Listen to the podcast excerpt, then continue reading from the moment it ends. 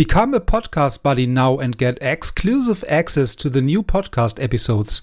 You can find more information about this on my website schulzekop.de. Welcome to this podcast.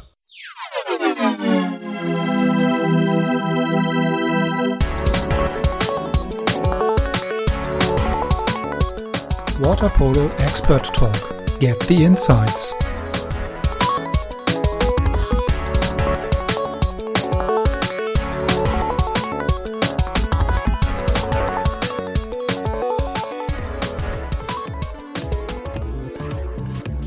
Welcome and uh, yeah to the next uh, thrilling guest of the of the of the podcast here. So we have the f- first uh, one from from south africa today. Welcome to the podcast. Really great to have you here. I hope we will have a great conversation here today um, because it's yeah the, the as mentioned before the, the the first one from from, from another um, area of the world. So we do not cover uh, already. So i'm happy to have you here and uh, welcome to the podcast yeah, thank you. It's uh, it's it's good to be here, and um, yeah, it was a pleasure to be in, in in Berlin earlier in the year when we met, and um, yeah, hopefully we can have a good conversation about water polo. Absolutely, yeah. So that that's a plan to have this kind of conversation about water polo. Um, yeah, maybe at the beginning, as as uh, always, uh, I started the, the, the introduction by by the guest by yourself. So I would uh, like to hand it over to you, uh, maybe to give uh, all the audience here a little bit more about your your background of water polo um, and uh, of your person, maybe. So um, yeah, I hand it over to you. Cool. So I think like most uh, most water polo coaches, I started out as a as a young player um, in South Africa. I'm not sure if you're aware, but our our our system is quite different to to Europe. We uh, we we have water polo at at, at the schools in our country, um, which I know is, is, is very different to to how things are done in Europe via clubs and so on. So I started playing water polo at school. At the school I was at, um, I had sort of relative relative success as a player. um, I then, once I finished school, I did a I did a gap year and went to New Zealand of all all countries where I actually played rugby, which um, is is obviously a big a big sport in our country. Um, and then I came back and thought it would be a good idea to go to university. Um, where I where I studied at the University of Stellenbosch, which is is just outside Cape Town. Um, and when I was there, I sort of almost fell fell back in love with water polo, but um, in a in a different aspect. You know, I always tell everyone that I was I was uh, I didn't have the time to to train to to play, but I had time to coach. But um, in truth, I was probably just too lazy to put in the all the time required to to play at the at the adequate level. Um, so I started coaching water polo as a student to to make a little bit of uh, pocket money while I was studying um, at a school in Stellenbosch. And then as time time went on, uh, I was very lucky. The, the the school decided to to sort of invest in a in a, in a young man at the time, and um, I actually got a permanent role working as the the manager of um, our aquatics program at at the school Paul Roos Gymnasium, um, where I still work now. That's my my full time full time job.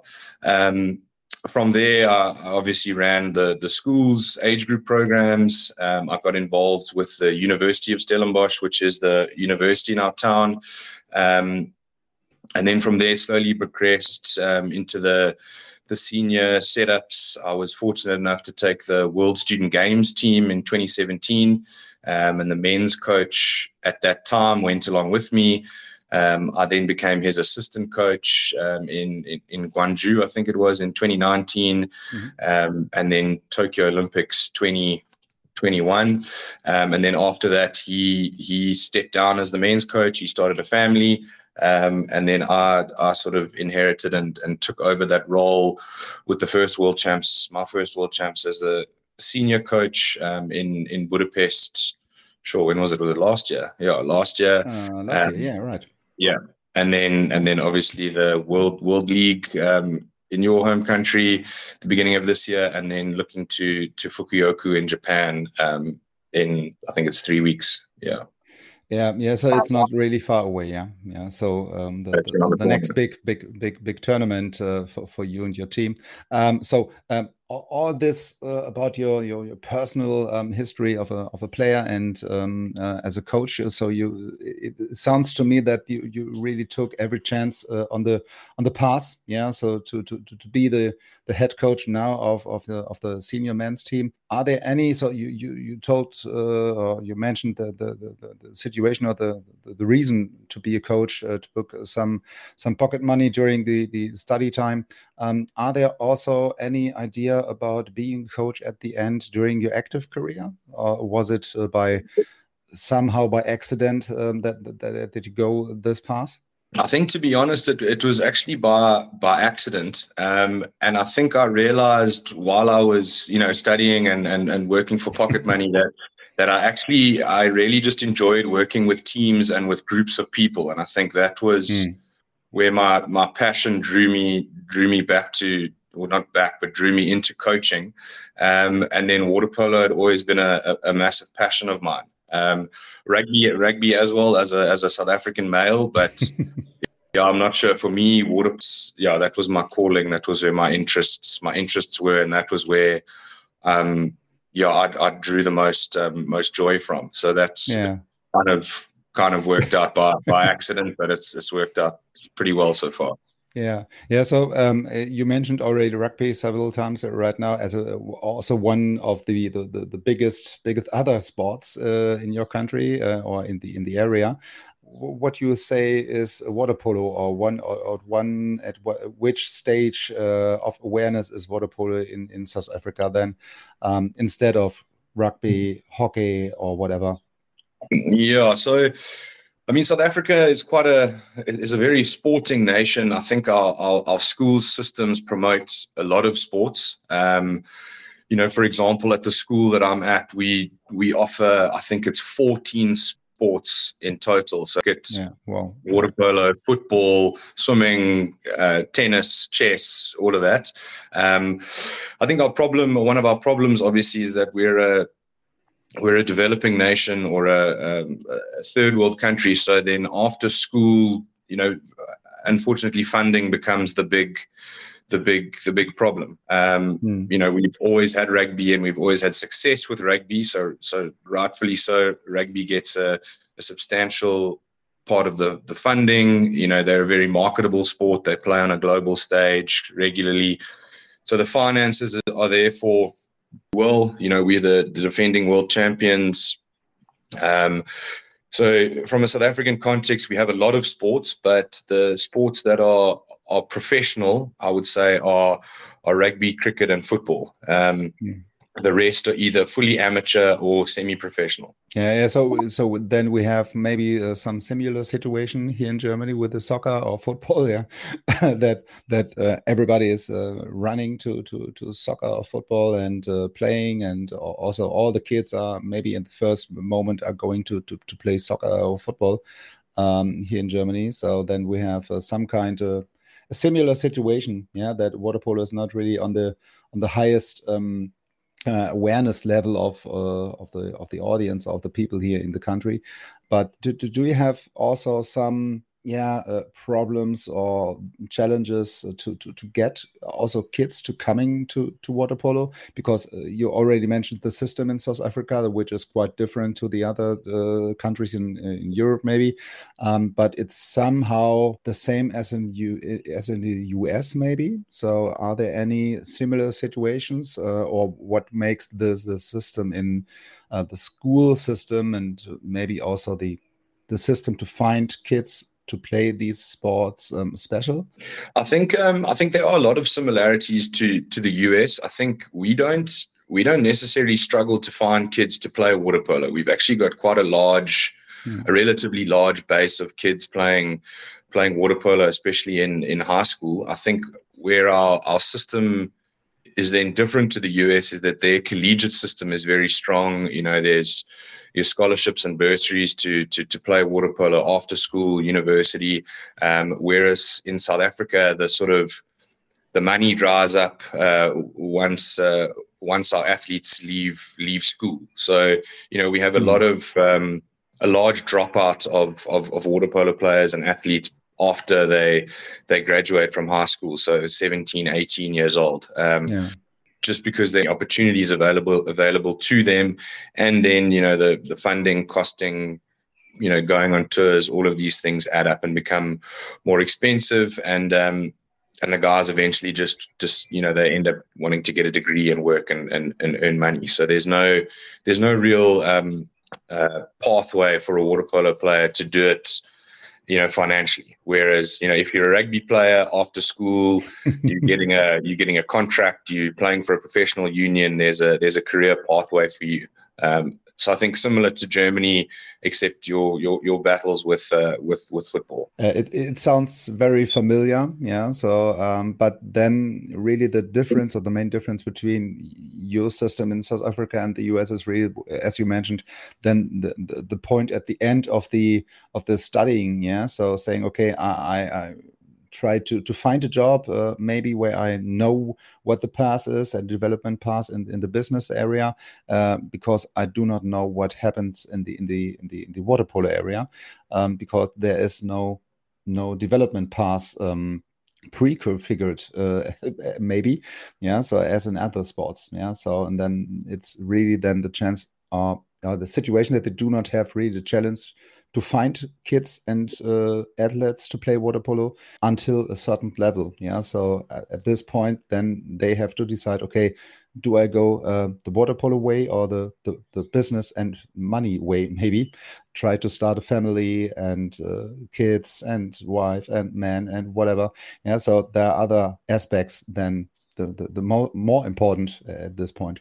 Yes, yeah, I think I think that's that's about it. So I mean, we we we work in the national setup, we've got guys that are either still at university, so they have have time to train and and play, or guys who are working in a professional environment that allows them to to possibly train and play and have flexible leave in order to go to to the the various um, the various tournaments. Um, yeah. So that's sort of sort of where where what how the team's compromised at the moment.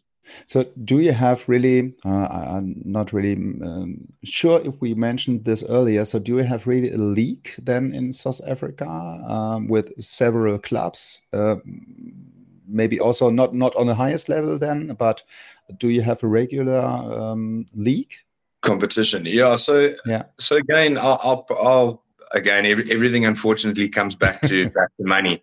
Um, so South Africa is is is is a relatively big country. Um, so we've basically got, uh, but within our, our sort of uh, provinces, I'm not sure mm, how, okay. if you know what that means, but so effectively, I live in Stellenbosch, which is a part of the Western Cape province. So we play in the, the, the University of Stellenbosch team that our, that our coach plays in the Western Cape League, where there are four other teams. Um, and then up north, which is in Johannesburg, which is about a two hour flight from Cape Town, they have a, a, a local league. And then Durban or KwaZulu Natal, which is another province, they also have a local league.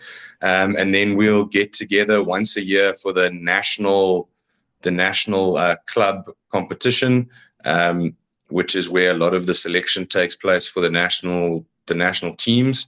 Um, and then there are two or three other sort of various club tournaments around the year that that you can decide if you want to go to, depending on you know the funding, uh, leave, etc., etc. So we don't have a national league per se, like like you guys have in uh, have in Germany, um, but we've got sort of provincial leagues, and then we have one big national competition every year. Then it's somehow the, the same, maybe with the with the second division here in Germany, so where we have also uh, four four divisions, yeah, uh, if you say uh, divisions, and in this uh, case, and um, all the, the, the, the, teams playing in this area, playing in the division, and once a year you have then the chance to to to, to come to the first first league, then um, from the from the second league, from the second um, division, then maybe this the setup uh, maybe then is uh, quite the same uh, as in as in South Africa. But but which brings me maybe to the next uh, question for, for you personally as a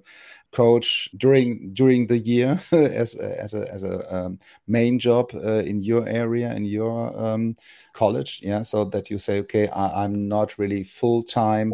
Um, yeah, the national coach. Um, all the year, but I uh, must have the chance to to, to see and be in touch and be in contact with all the players uh, potentially playing for the national team, uh, which make it makes it not so easy then for you personally um, for for for the job as a national coach. Yeah. So how do you uh, try to, to to to get this managed over the year maybe to get in touch or stay in touch with the with the people and see uh, also uh, maybe games from other divisions to see okay there's a player here and there um, how do you manage all these uh, kind of aspects yeah, so that I mean that is tricky. I, I see, I see obviously all the players in our region fairly, fairly regularly, but unfortunately, I don't get to see the guys who are playing in um, in Johannesburg or, or in Durban as much as I would like to. Um, again, funding funding plays a role there, and, and logistics,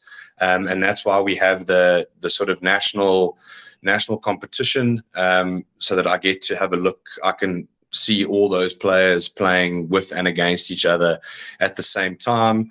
Um, and from there, we try and our squads for the, the respective tournaments.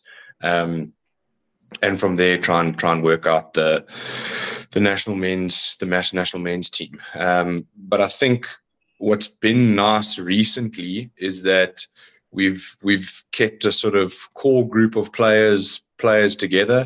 Um, so I know what those guys are, are about, what they're doing, how they play, um, and then we've made one or two two changes um, for the for the respective tournaments.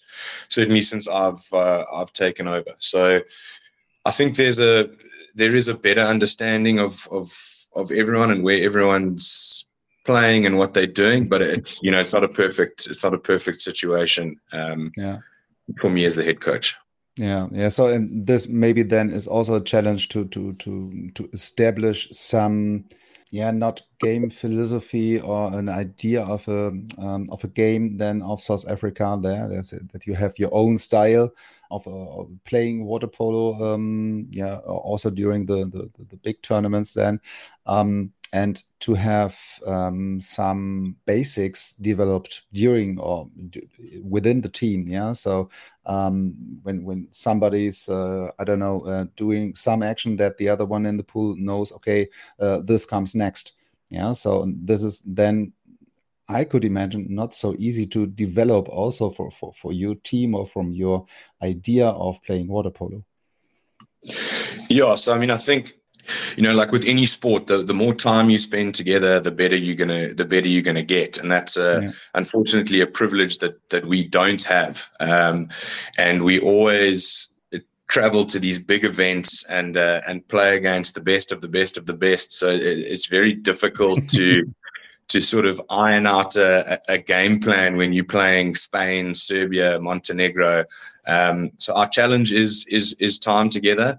Um, and then also just from a general, uh, you know, general match fitness uh, perspective, you know, you can you can swim up and down and lines as much as you want, but until you've played those uh, those international matches at that level of intensity of um, of physicality, um, you know, it's not the same. So we always find ourselves going to these tournaments. I think like um, Berlin as a as an example, um, we we travel quite late because of, it's a it's a it's a costing issue. Every night we stay in Europe is uh, is is more expensive.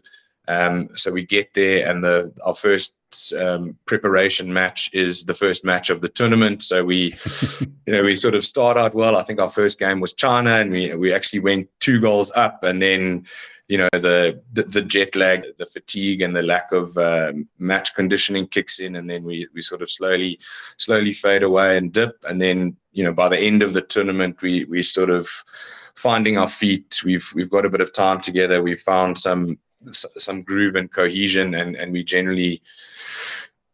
you know, we generally finish relatively relatively strong. Um, so these are the issues. These are the issues we face, and we need to try and find um, try and find solutions for. Mm. Unfortunately, those solutions, generally speaking, come down to come down to money. You know, the more money you have, the earlier you can get out yeah. there. You can play, you know, three, four training games, and then the tournament starts. Um, yeah, yeah. So in, in this case, it would be interesting to see what will then be the result, maybe during the tournament, where when you have the time, maybe I don't know, one week before the tournament starts to come over or to, to yeah. travel to the location um, and maybe to have some practice games before and then do not use the first game of the tournament as a practice game or to come into the tournament.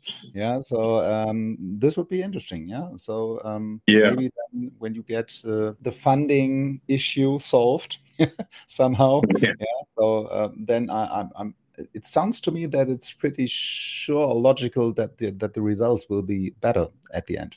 Yeah. So. Um, well, yeah, we hope so. We hope so.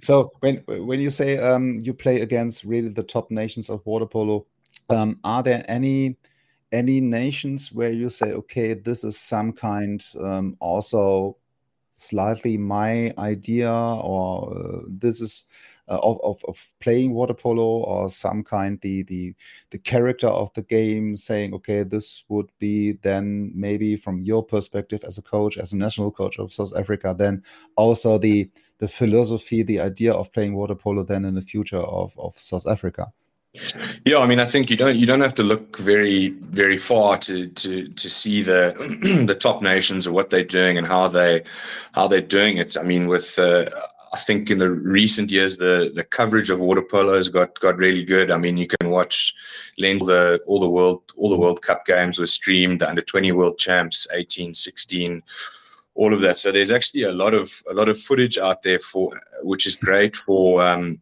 for countries like South Africa, all these um, sort of developing countries to, to have a look and understand and see what the top guys are doing. I think the the trick is to to have a look at that and then see what realistically can be implemented from the South African context in terms of the the players we've got. You know how how can we do it um, and how can we make it work for us? And I think you mentioned it earlier. I think to try and establish, you know, what is South Africa's brand of water polo, or more specifically, what is the the national men's team's brand of water polo, based on the players that we've got. Um, you know, we're never going to have the biggest players all the big human beings in South Africa play rugby.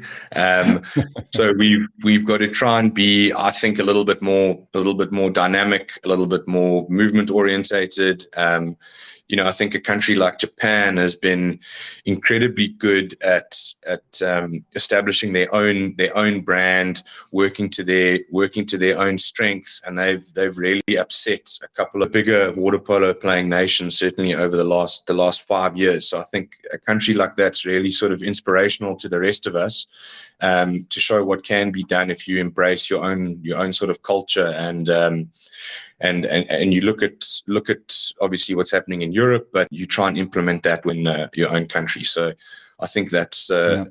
that's one of the tricks moving forward. Yeah. So and uh, also the the all the things which are available today. Yeah. So you mentioned all the, the video uh, coverage and streaming um, services and so on. So which is not only for South Africa, I guess, uh, really um, a big, yeah, big, um, yeah, step ahead. Yeah, so that everything is well, not everything, but more or less everything is available. You can watch this live or, or on demand or whatever.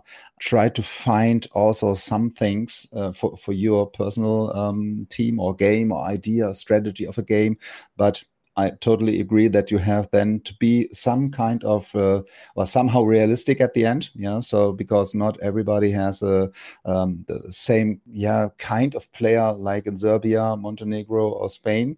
Um, then you have to do to work with the players you have. Yeah. To to find then. The, the, the best way maybe to implement these kind of ideas and strategies and things maybe also minor things then to, to, to get this transferred to your people and your your team.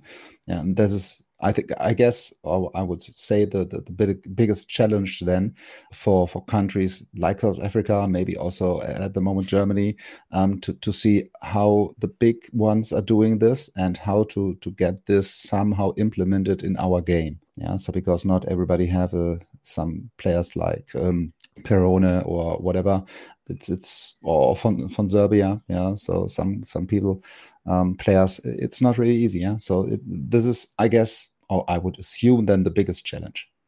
Yes, absolutely, absolutely. The you already mentioned the the World Cup in Berlin. Yeah, so uh, where we met uh, then the first time in person. Um, uh, how do you to plan or organize these kind of events? So you mentioned that you really come to to the locations uh, not late, but uh, not really um, with the with the appropriate time before maybe. Then um, to to get the best pre preparation for these kind of games. Um, how was it in Germany? So how was it in Berlin then um, to, to, to organize or to, to motivate the, the, the people and the team? Um, I think you know the, the, logistics aside and the, the, the sort of late nature of our, our, our travel apart, I think that